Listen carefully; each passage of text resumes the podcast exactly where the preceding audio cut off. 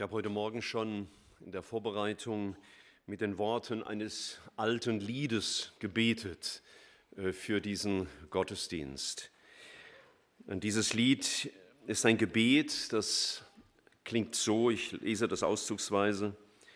Brich mir das Lebensbrot, du großer Herr, wie du das Brot einst brachst am stillen Meer. Im Worte suche ich dich, das ist der Ort. Mein Geist verlangt nach dir, lebendiges Wort. O gieße deinen Geist, Herr, jetzt auf mich, dass er mein Aug berühre, zu sehen dich. Im Worte nahst du mir, doch ich bin blind. Herr, offenbare dich nun deinem Kind.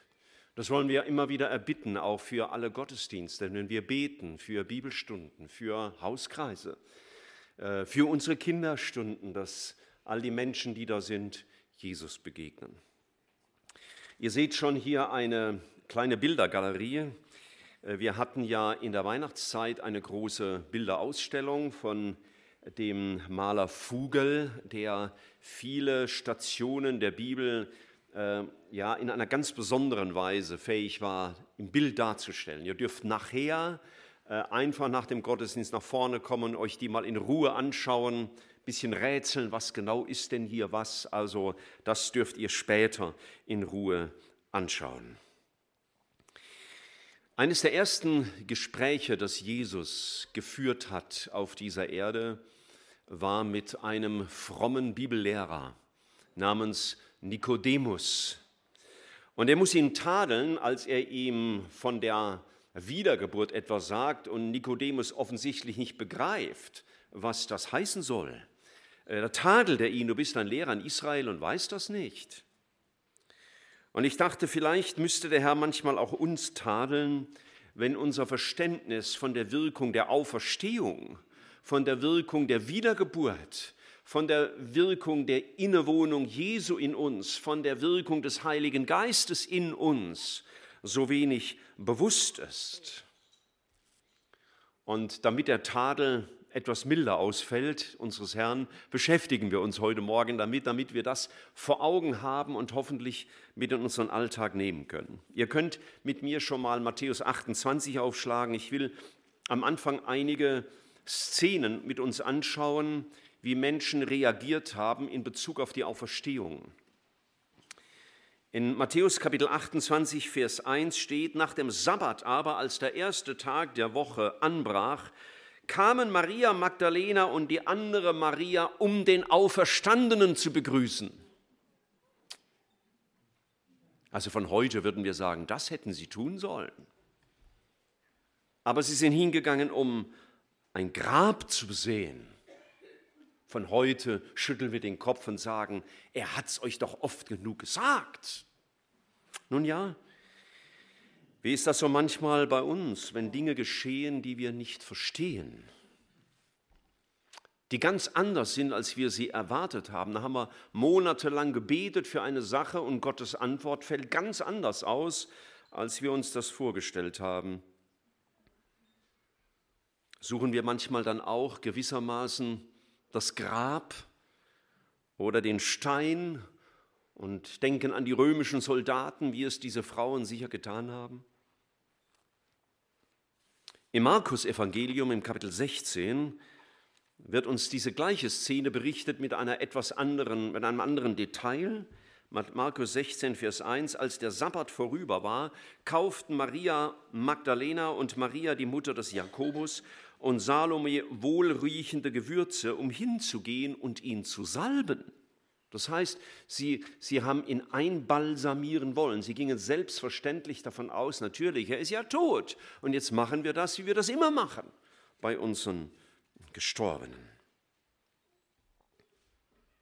Und während sie dahin gehen, reden sie nur vom Stein und, und sind vielleicht auch mit den Aufräumarbeiten ihrer Träume beschäftigt, die in Trümmer geschlagen wurden. Und sie können nur eins denken, naja, jetzt balsamieren wir nicht nur Jesus ein, sondern unsere Träume, unsere Vorstellungen, unsere Erwartungen. Anstatt dass sie zu einem Anbetungsgottesdienst zum Grab kommen, kommen sie mit Spezereien. Vielleicht machen wir es manchmal noch schlimmer. Wir liegen vielleicht jeden Abend im Bett und träumen ein Leben, das wir nie haben werden. Und erwachen immer wieder am nächsten Morgen in einer sehr harten Realität, weil das Leben anders ist, als ich es mir erträumt habe. Ich lese weiter im Vers 11 des gleichen Kapitels. Und als sie diese, also die Boten von der Auferstehung hörten, dass er lebe und von ihr gesehen worden sei, glaubten sie mit Begeisterung. Wir möchten da daneben stehen und sagen, hey, was ist los mit euch? Ja, vielleicht, wenn du mich im falschen Moment erwischst, an mir sagst, Michael, glaub doch, dann sage ich vielleicht auch, fällt mir aber brutal schwer, gerade zu glauben. Vers 13. Und sie, sie gingen hin und verkündigten es den übrigen, aber die glaubten dann. Und wieder sind wir ganz überrascht. Nein, denen glaubten sie, die glaubten ihnen auch nicht. Wir sagen, dass wir glauben. Ich meine, wenn ich heute Morgen jeden Einzelnen fragen würde, dann nehme ich mal an, vielleicht 95 Prozent der Anwesenden würden sagen, jawohl, wir glauben an die Auferstehung.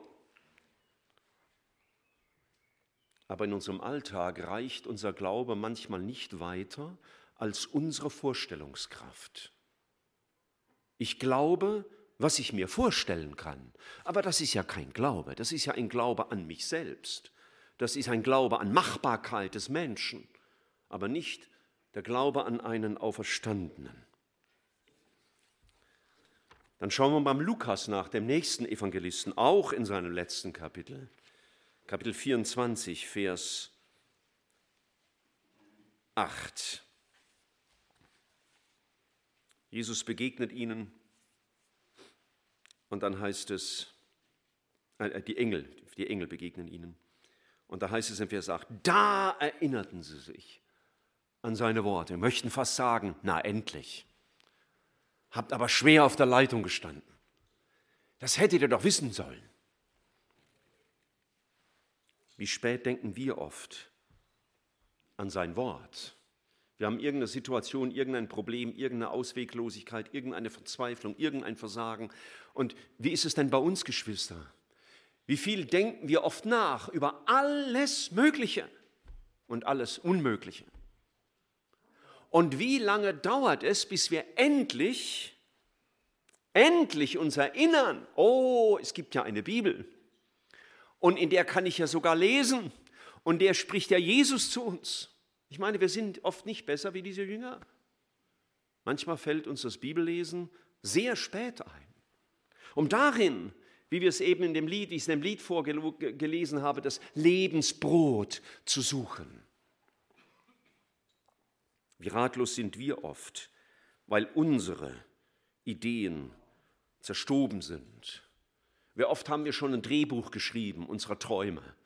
Und dann haben wir Jesus mit eingebaut, ihm auch eine Rolle gegeben und gewissermaßen gesagt, also Herr Jesus, du musst eigentlich nur machen, was ich dir sage. Ich habe alles vorbereitet, ich habe alles schön ausgedacht, ich habe sogar passende Verheißungen herausgesucht. Die kommen übrigens von dir. Und schau mal, die halte ich dir jetzt vor und du musst jetzt nur noch machen, was ich mir ausgedacht habe. Ich meine, es wäre natürlich ein bisschen sehr komisch, wenn wir es echt so sagen würden. Aber manchmal wäre es ehrlicher, wir würden es so sagen.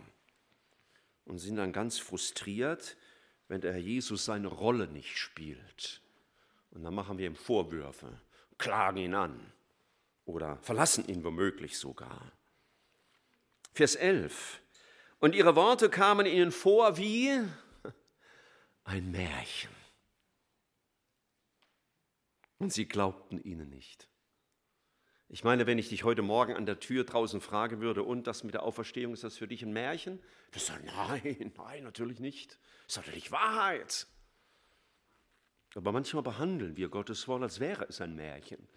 Als wäre das nicht erlebbar, als wäre es nicht geschrieben, damit ich lerne, wie ich glauben und handeln darf. Vers 12, Petrus aber stand auf und lief zum Grab, bückte sich und sah nur die leinenen Tücher daliegen und er ging nach Hause und sagte, das habe ich immer schon gewusst. Nein, er ging hinein nach Hause voller Staunen. Ich meine, natürlich. Also ich will nie aufhören zu staunen über Jesus. Gibt auch dieses schöne Lied, gell? da kann man nur staunen über Gott. Obwohl ich manchmal denke, eigentlich müssten wir nicht staunen, denn er hat es ja gesagt. Sein Wort ist ja Wahrheit. Ich müsste gar nicht so überrascht sein, wenn er handelt, weil ja sein Wort spricht. Aber natürlich ist sein Handeln immer viel größer als unsere Vorstellungen. Und schließlich heißt es im gleichen Kapitel, im Vers 37, aber bestürzt und voll Furcht meinten sie, die Jünger, als sie dem Auferstandenen begegnen, einen Geist zu sehen. Und dann gucken wir uns noch kurz Johannes Evangelium an, da ist es aber das vorletzte Kapitel, Johannes Kapitel 20, Vers 9. Das ist die, das Gespräch ähm, mit den Emmaus-Jüngern.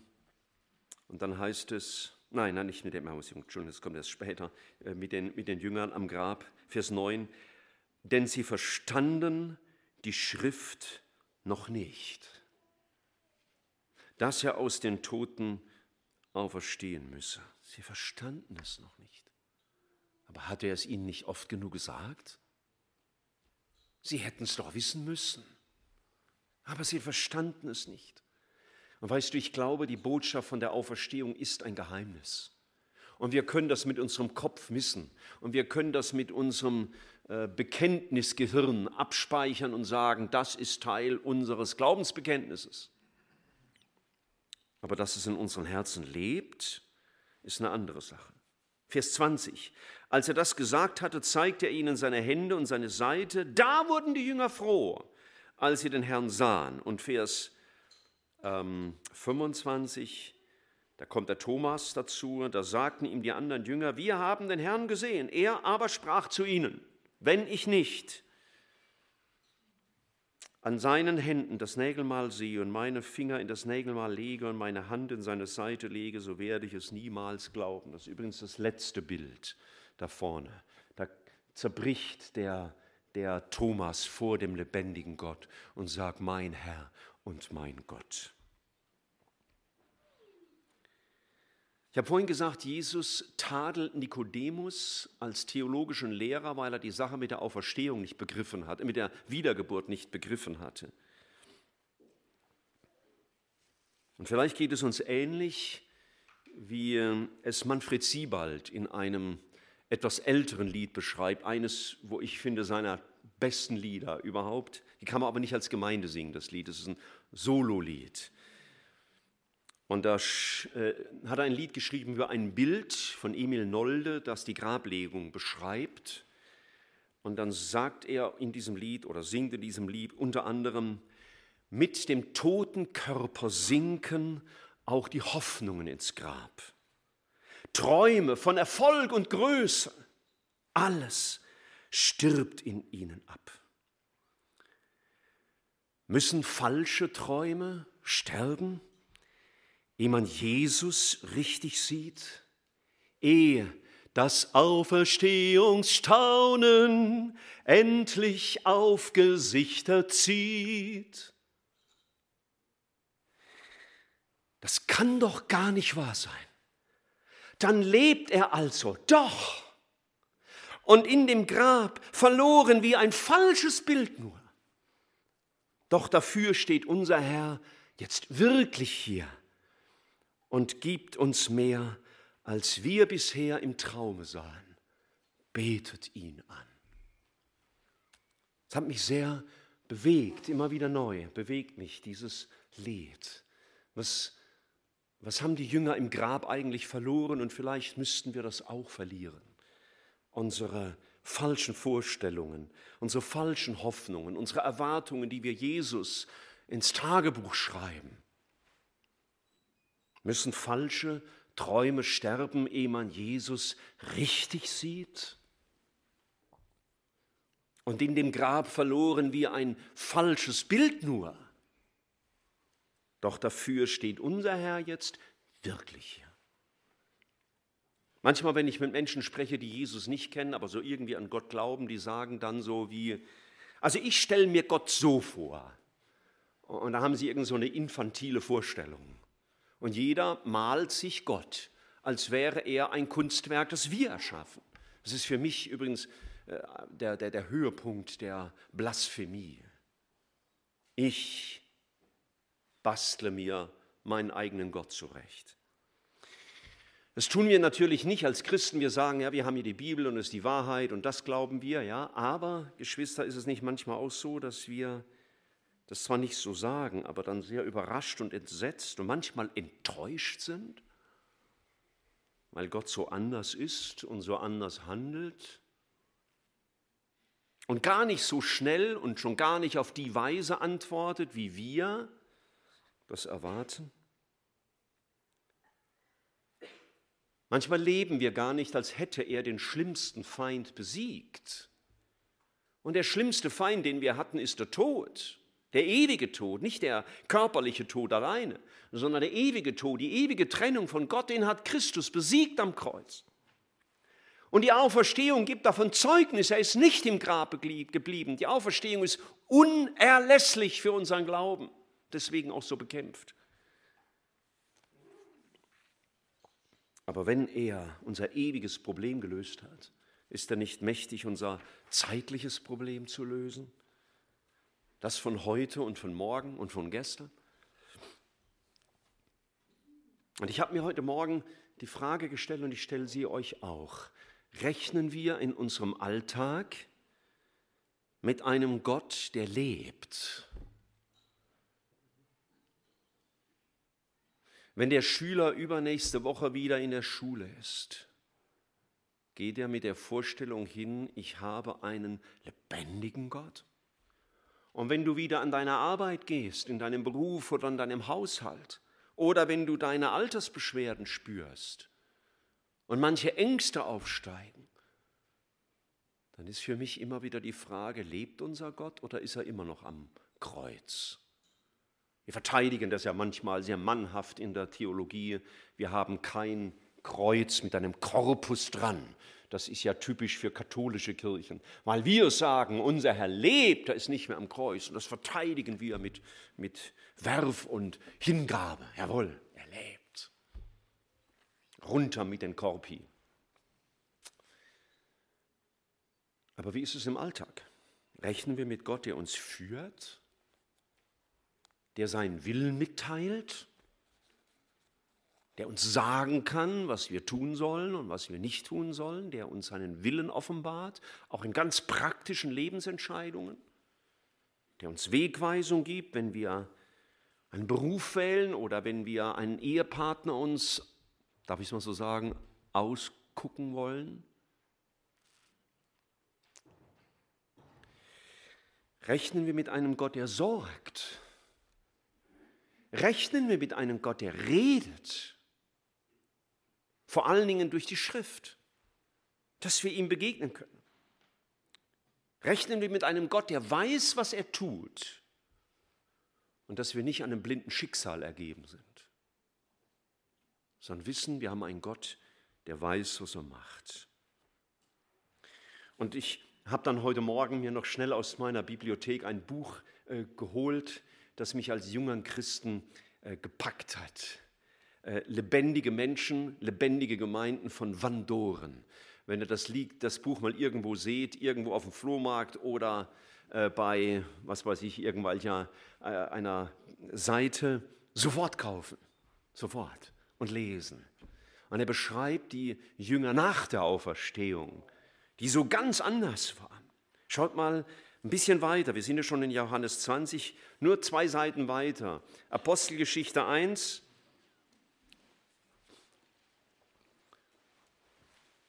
Vers 22. Von der Taufe bis Johannes, bis, des Johannes bis zu dem Tag, da er von uns genommen ist, war unser Herr bei uns. Und einer von diesen, von denen, die da jetzt standen, muss mit uns Zeuge seiner Auferstehung werden. Das war den Jüngern wichtig. Wir wollen predigen, dass Jesus auferstanden ist. Die dachten also nicht mehr an Grab und Stein und Soldaten und Einbalsamieren. Die waren nicht mehr überrascht und frustriert. Sie dachten nicht mehr an Märchen.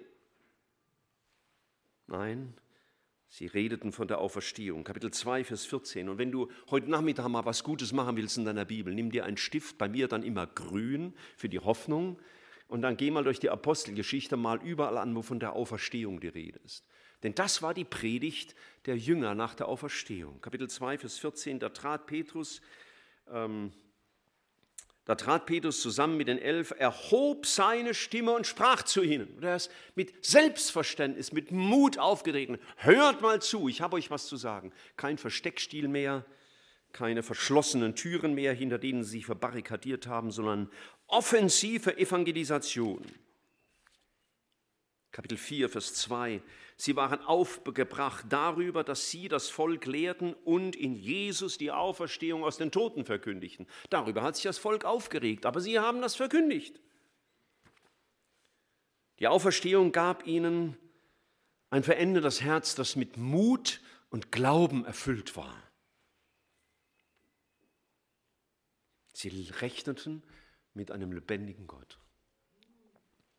Darf ich dich das mal so fragen, so ein bisschen ähm, einfach, lebt dein Herr? Lebt dein Herr? Ist er stärker und größer als der Tod deiner Ideen? Ist er größer als deine geplatzten Träume? Wie klein machen wir Gott oft?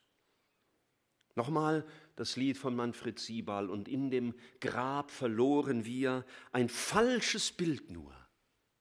Doch dafür steht unser Herr jetzt wirklich hier und schenkt uns mehr, als wir bisher in unseren Träumen sahen.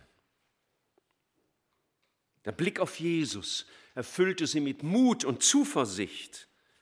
Und wenn wir jetzt Zeit hätten, könnten wir durch den Hebräerbrief gehen, wo es immer wieder heißt, betrachtet den hohen Priester eures Bekenntnisses. Jesus, betrachtet ihn. Diese Jünger nach der Auferstehung, die hatten auf einmal Klarheit in Bezug auf das Wort Gottes. Wir haben ja vorhin gesehen, sie erinnerten sich plötzlich daran oder sie verstanden noch nicht die Sache dann mit der Auferstehung. Kapitel 1, Vers 16, da steht Petrus auf und sagt, ihr Männer und Brüder, es musste dieses Schriftwort erfüllt werden, das der Heilige Geist durch den Mund Davids vorausgesagt hat. Er bezieht sich auf die Schrift und sagt, ey, ich lebe aus der Schrift. Und er redete auf einmal klar über die Schrift. Geschwister, ich glaube, Gottes Wort redet. Das ist nicht ein Buch alleine sondern hier redet der lebendige Gott. Jesus ist das Fleisch gewordene Wort und was hier ist, ist das Buch gewordene Leben Jesu. Da will er reden. Erwarte ich das? Suchst du seinen Willen? Suchst du Erkenntnis? Suchst du Antworten? Suchst du Trost in erster Linie bei ihm? In seinem Wort. Lebst du in deinem Wort?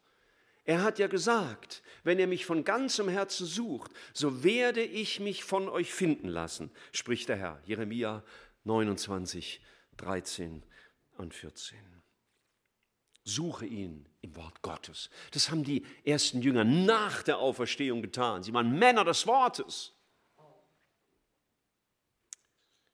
Und sie waren Männer mit Liebe und Leidenschaft für Jesus. Kapitel 5, Vers 41. Da waren sie eingesperrt mal wieder. Da heißt es ähm, Apostelgeschichte 5, 41. Sie gingen nun voll Freude vom Hohen Rat hinweg, weil sie gewürdigt waren, endlich wieder frei zu sein. Ich wäre vielleicht rausgesprungen und gesagt, nicht sie weg von hier, jubeln können wir wann anders.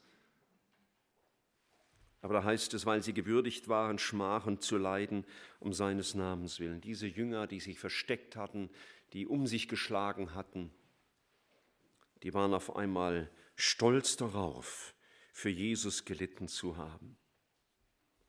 Das Leben der Auferstehung, Liebe zu Jesus, Liebe zu Jesus und die Bereitschaft, mein Leben zu verlieren für ihn.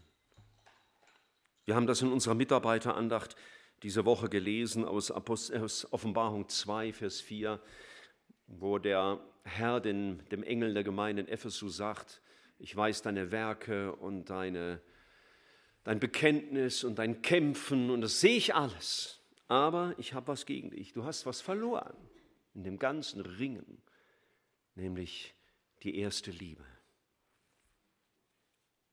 Was die Jünger kennzeichnete nach der Auferstehung, war die Liebe zu Jesus. Und die überragte alles.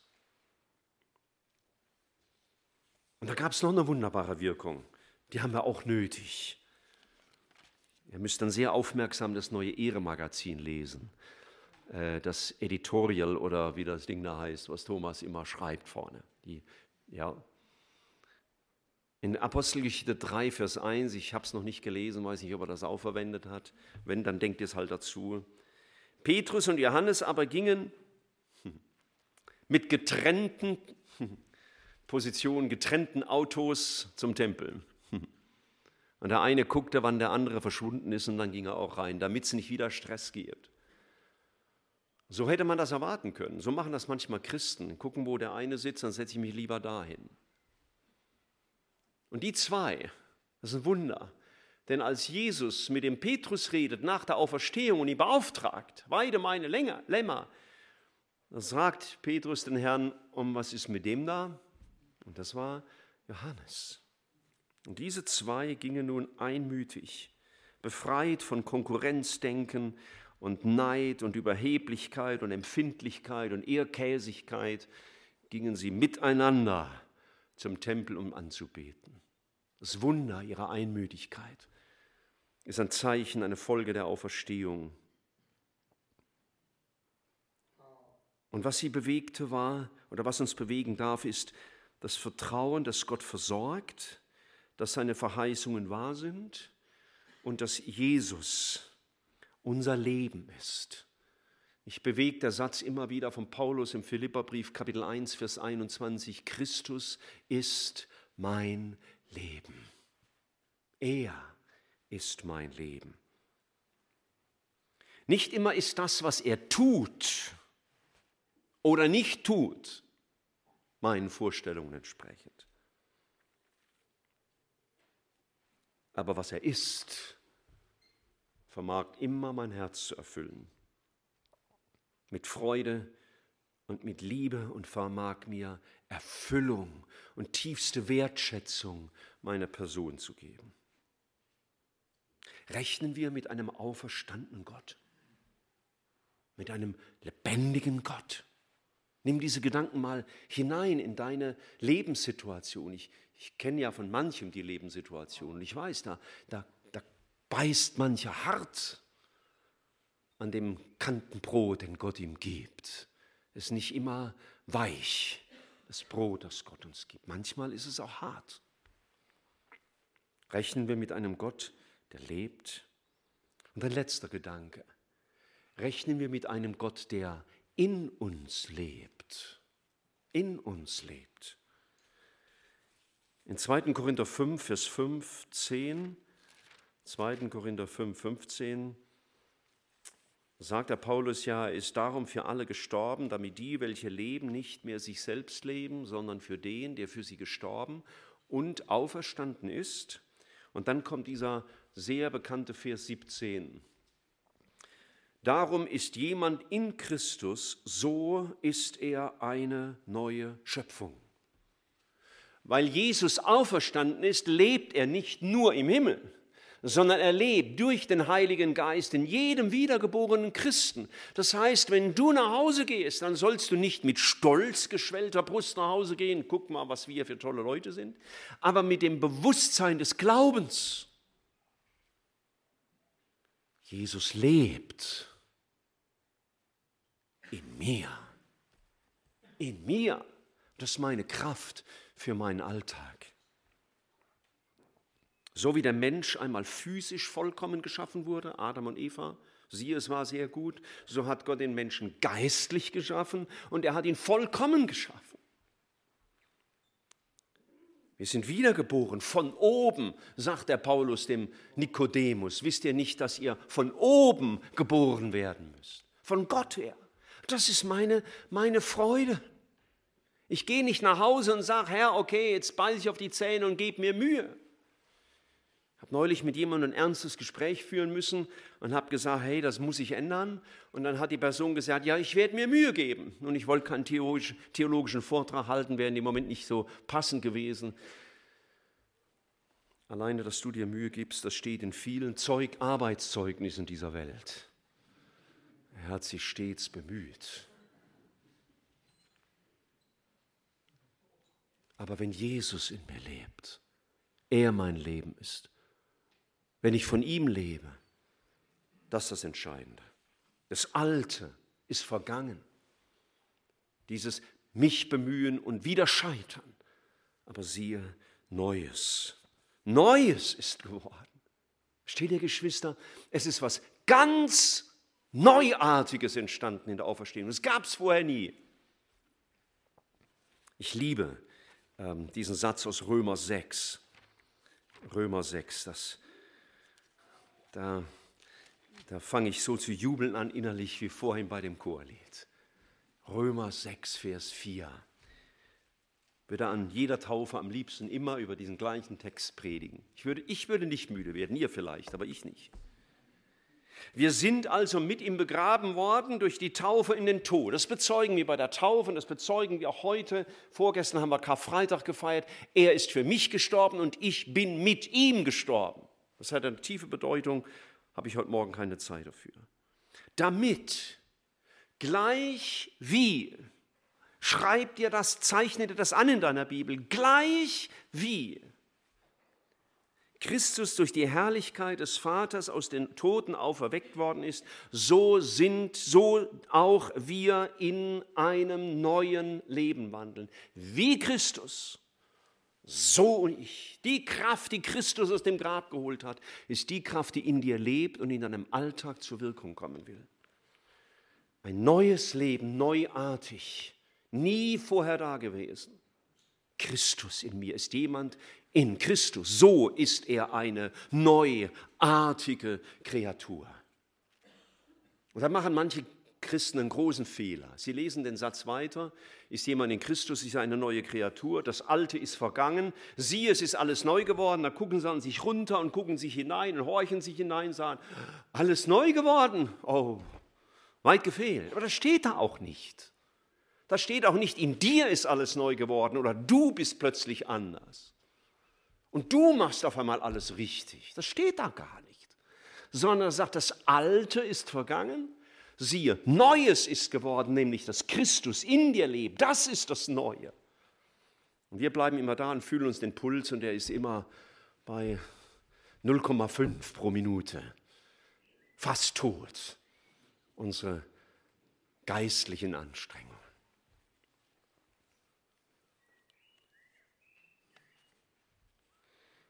Müssen falsche Träume sterben, auch unsere falschen theologischen Vorstellungen? Von dem ich will es besser machen, ich bemühe mich? Müssen unsere falschen Träume sterben, unsere Erwartungen, die wir Jesus bringen und sagen, Herr, es gibt kein besseres Drehbuch als das, das ich selbst geschrieben habe? Müssen falsche Träume sterben, ehe man Jesus richtig sieht? Ehe das Auferstehungsstaunen endlich auf Gesichter zieht. Oh Geschwister, ich meine, wir brauchen jetzt keine Show machen. Ihr müsst jetzt nicht nachher bewusst grinsen, wenn er an mir vorbeilauft. Aber ich wünschte, dass das aus unseren Herzen hervorleuchtet. Dass Jesus lebt. Und dass ich bereit bin, meine falschen Träume, auch meine falschen theologischen Vorstellungen, all mein gesetzmäßiges Christsein. Ich muss aufgeben und Christus erleben, den Auferstandenen. Dass ich das, was mir nicht gefällt und ich nicht verstehe, bei ihm niederlege, mein falsches Bild von Jesus beerdige damit er sich offenbaren kann, wie er ist, wie er wirklich ist und wie er alleine ist. Dass wir das erfahren, dieses nicht nur das Auferstehungsstaunen, sondern die Auferstehungskraft und das Auferstehungsleben in uns. Wir wollen uns einen kleinen Moment noch Zeit nehmen zur Stille, jeder für sich, dass wir Jesus das sagen, was wir ihm jetzt zu sagen haben oder vielleicht verabredest du dich nur mit ihm. Herr, das ist zu viel, was ich jetzt zu sagen habe. Brauchen wir einen Nachmittag dafür. Aber heute Nachmittag nach Kaffee und Schwarzwälder Kirschtorte, Herr, bin ich da für dich und dann will ich dir begegnen und mit dir reden. Lass uns still werden, ich schließe dann ab. Herr Jesus, wir können uns das gar nicht dramatisch genug vorstellen, wie das für deine Jünger gewesen sein muss und deine Jüngerinnen zur damaligen Zeit, als du am Kreuz den Kopf auf die Brust sinken ließt und verschiedest. Als man dich vom, vom Kreuz nahm und in ein Grab legte und nur noch Tod sichtbar war. Herr, wie brutal muss es gewesen sein, dass ihre Vorstellungen von Erfolg und Größe, wir dachten, dass er das Reich Gottes jetzt aufrichtet, das Reich Israel. Wir dachten, wir wären eine große Nummer darin, weil ja jeder größer sein wollte wie der andere. Herr, wie sind sie brutal zerschellt am Felsen, welcher Christus heißt. Herr, ihrer menschlichen, irdischen, fleischlichen Vorstellungen mussten vergehen.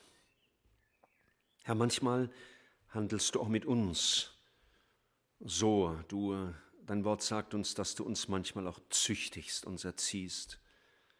Und manchmal tun deine Wege mit uns auch weh, richtig weh. Aber danke dafür, dass du ein Vater bist, der uns liebt. Und dass du uns die Augen öffnen willst über die Auferstehung, über Jesus, wer er wirklich ist und auf das Auferstehungsleben in uns. Und dass wir in Jesus unser Leben finden, unsere Erfüllung, unsere Befriedigung, unseren Wert, unsere Kraft. Herr, lass dieses Auferstehungsstaunen auf unsere Gesichter ziehen und in unseren Herzen regieren, damit wir wie die Jünger damals davon Zeugen sein können. Danke dafür, Herr. Amen.